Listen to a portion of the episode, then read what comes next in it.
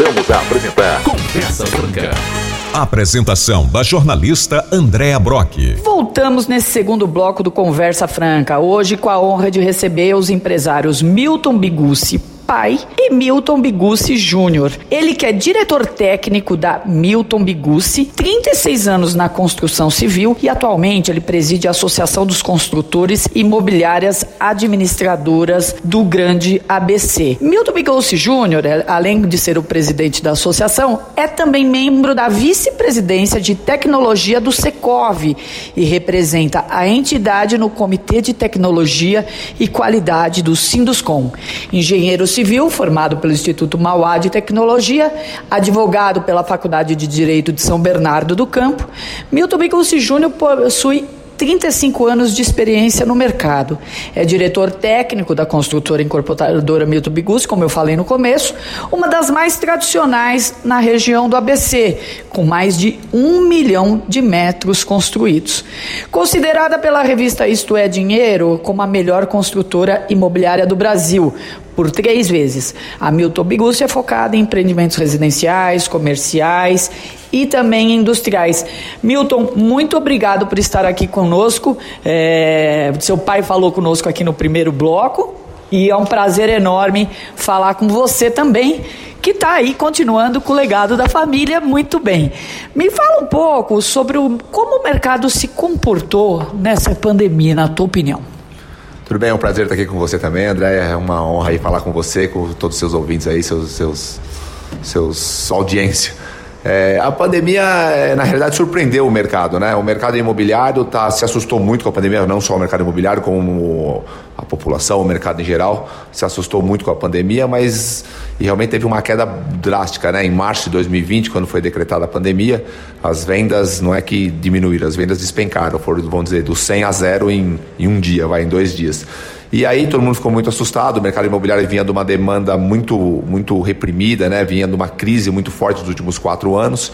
E o ano que seria o ano bom, 2020, realmente veio a pandemia e deu aquele, aquele baque em todos nós, né? Mas surpreendentemente o mercado reagiu de uma maneira positiva. Aos poucos, todo mundo. A, a construção civil foi considerada é, essencial, então a construção civil não parou e as vendas é, paralisaram sim, os, os, stands de vendas é, fecharam obrigatoriamente, mas as vendas online começaram a acontecer, o virtual começou a funcionar. E aí juntou três fatores que, na, na, na minha opinião e na opinião do mercado em, em geral, foram fundamentais. Foi os juros baixos, tá? a taxa Selic chegou a bater 2%, então isso ajudou muito no, no crédito.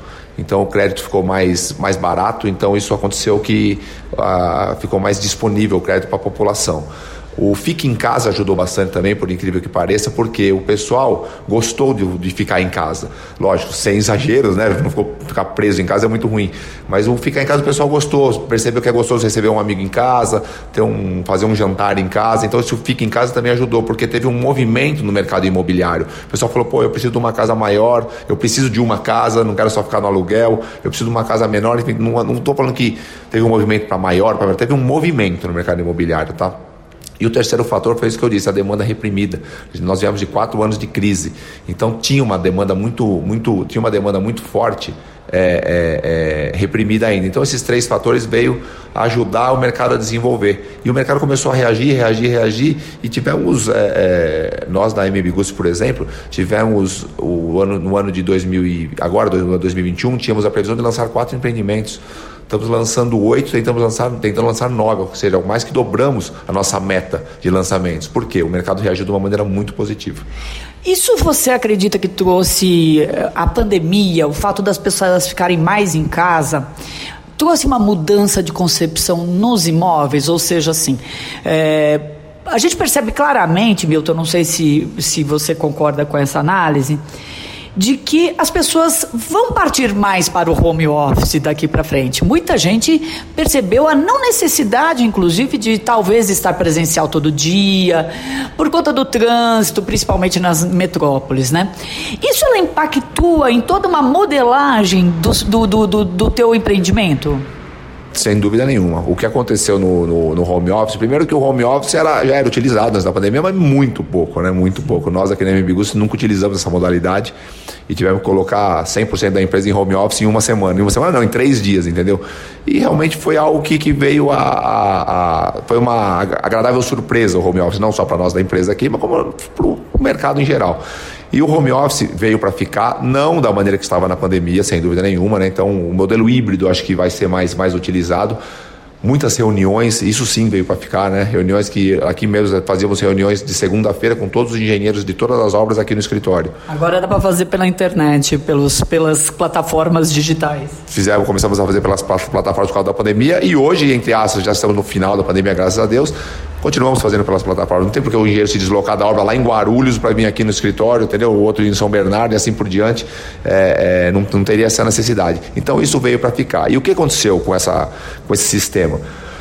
O, muita gente percebeu que não é, não é necessário mais morar perto do empreendimento. Então, por causa do. É, não quer ficar trânsito. Então, muita gente começou a comprar casa no interior, comprar casa no litoral e até em, não, tão nos, não tanto nos grandes centros. O ABC não é um grande centro perto de uma Faria Lima em São Paulo, perto de uma Paulista, por exemplo, de uma Berrine. Então, muita gente começou a comprar no ABC, que tem um preço até mais, mais agradável, vamos dizer assim, do que alguns bairros de São Paulo. Isso teve esse movimento. E com relação ao produto.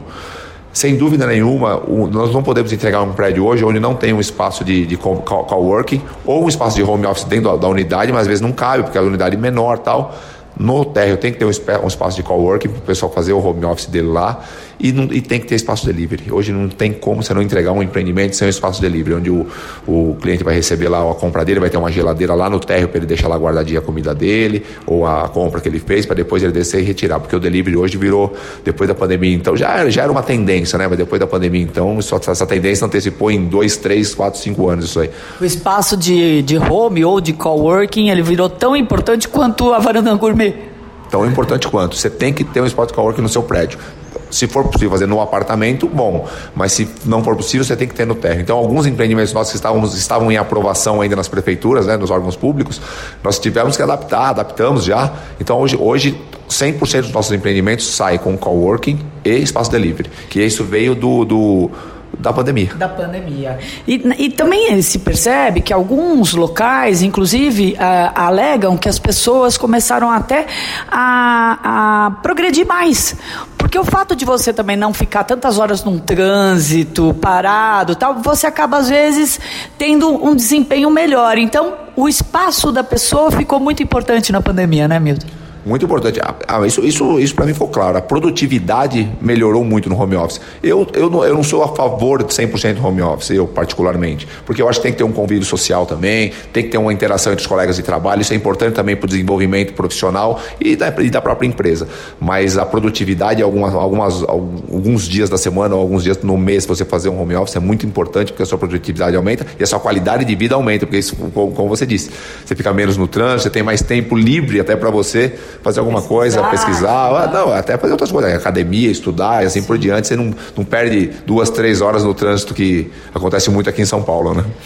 Milton, vocês sentiram aí, eu imagino, porque vocês são construtores, vocês sentiram na pele aí a inflação do período, o aumento no valor dos materiais, no caso de vocês, da, da mão de obra também. Como é que tem sido driblar esse aumento, essa inflação de hoje, sem que ela vá parar tanto no bolso do consumidor final, que é quem compra o teu imóvel? Como é que vocês estão se virando? É um desafio duro. Nós tivemos, isso foi um, um isso está, está sendo, né? Agora já deu uma amenizada, um empecilho muito grande foi o aumento de materiais. Foi um negócio muito uma, a gente fala uma pancada muito forte no, nos últimos 12 meses, tá? E esse aumento de materiais, infelizmente, né, impactou sim no preço dos imóveis, não teve jeito. Impactou, por, por exemplo, aço oficialmente nos índices aumentou em torno de 70%, 80%, mas na prática a gente sabe que pagamos até algumas, algumas bitolas de aço 110% mais caro em oito meses, entendeu? Então é algo muito desproporcional. E o índice de reajuste da, da, da construção civil é o INCC. Então, esse INCC também veio muito forte por causa desses reajustes. E, infelizmente, isso teve sim que ser repassado para o consumidor, mas é algo que agora está estabilizando. Então, o que, que, qual é a análise que a gente faz? O crescimento da construção civil veio muito forte em 2020 e 2021. 2022 vai continuar crescendo, mas não tão forte como em 2020 e 2021. Por quê? Por causa desse aumento de preço dos imóveis, por causa do aumento do material de construção, tá? E também o aumento de juros, né? A taxa Selic está subindo um pouco, então o crédito deve subir um pouquinho, mas é algo que ainda é barato perto do que ainda está, está abaixo, perto do que aconteceu nos anos anteriores, antes da pré-pandemia. Você acha que pode ter sido provocado pelo aumento de reformas individuais residenciais, esse aumento, Milton? Não, não. Isso aconteceu por um problema global mesmo, tá? O aumento de material de construção foi um problema global. Por exemplo, um exemplo, o, as, as usinas de cobre do Chile paralisaram por causa da pandemia. Sim. Só que o cobre voltou a ser consumido, porque a construção civil no Brasil, inclusive na China, no mundo, continuou a ser consumido. Então não tinha cobre. O que acontece? O preço sobe, entendeu? E aconteceu a mesma, os autofornos, os, os fornos né, das, das, das, indústrias siderúrgicas foram desligados. E para ligar um forno desse demora às vezes 30 dias. Então, isso, isso, então começou a ter demanda e começou a não ter produto. Então, isso que, que trouxe um aumento desproporcional de materiais. Então, isso que causou é, essa, esse aumento de, de, de, materiais. Claro, uma forte demanda também, oferta, oferta e, e, e oferta, oferta, é, desculpa, oferta e procura, desculpa, uma forte demanda também, oferta e procura é, também fez aumentar. Mas acho que o, o, o, global foi o principal fator que foram esses materiais mais pesados mesmo que aumentaram principalmente. Eu sei que, para descontrair um pouco, eu sei que você é frequentador de Caconde. Nossos ouvintes aqui também são muitos deles. A gente passa final de semana lá. Queria que você fizesse suas considerações finais, deixando um abraço né, para o pessoal de Caconde, que é o pessoal tão hospitaleiro sempre. Sem dúvida. Caconde é a cidade que a minha esposa nasceu lá, né? A família dela, meu sogro, minha sogra nasceram, nasceram lá, minha esposa Ana Ruth. E, e, e, eu praticamente eu me considero de Caconde, um cacondense também, porque eu frequento lá também há mais de 20 anos. Sou amigo de todo mundo, um abraço ao prefeito, é, a todos os vereadores lá que são amigos nossos. E o pessoal de Caconde, eu tenho muito, muito, muita gratidão pelo pessoal de Caconde que me recebeu muito bem. É uma cidade muito agradável, muito gostosa de, de, de frequentar. Eu vou lá como turista, como. Eu não procuro não trabalhar lá, mas porque eu gosto gosto muito de passear lá, é uma cidade muito agradável e convido a todos para conhecer Caconde, que é fantástico lá. Eu só queria agradecer você também, André, por essa oportunidade aqui. Eu fico à disposição para conversar mais com você. Papo muito agradável, muito descontraído. Muito obrigado. Eu que agradeço. O programa Conversa Franca de hoje fica por aqui. Hoje tivemos a honra de receber o Milton Bigucci Pai. Ele que está há 60 anos no mercado da construção civil, coleciona prêmios, é, é fundador da M Bigucci e também da Associação dos Construtores Imobiliárias e Administradoras do Grande ABC, juntamente com seu filho, que toca aí junto com ele há 36 anos o ramo da construção civil na M. Bigucci e atualmente preside pela primeira vez a Associação dos Construtores Imobiliárias e Administradoras do ABC, a CIGABC. Um beijo no coração de todo mundo, se cuidem ainda, um ótimo final de semana e até a semana que vem com mais Conversa Franca. Conversa Franca. Apresentação da jornalista Andréa Brock.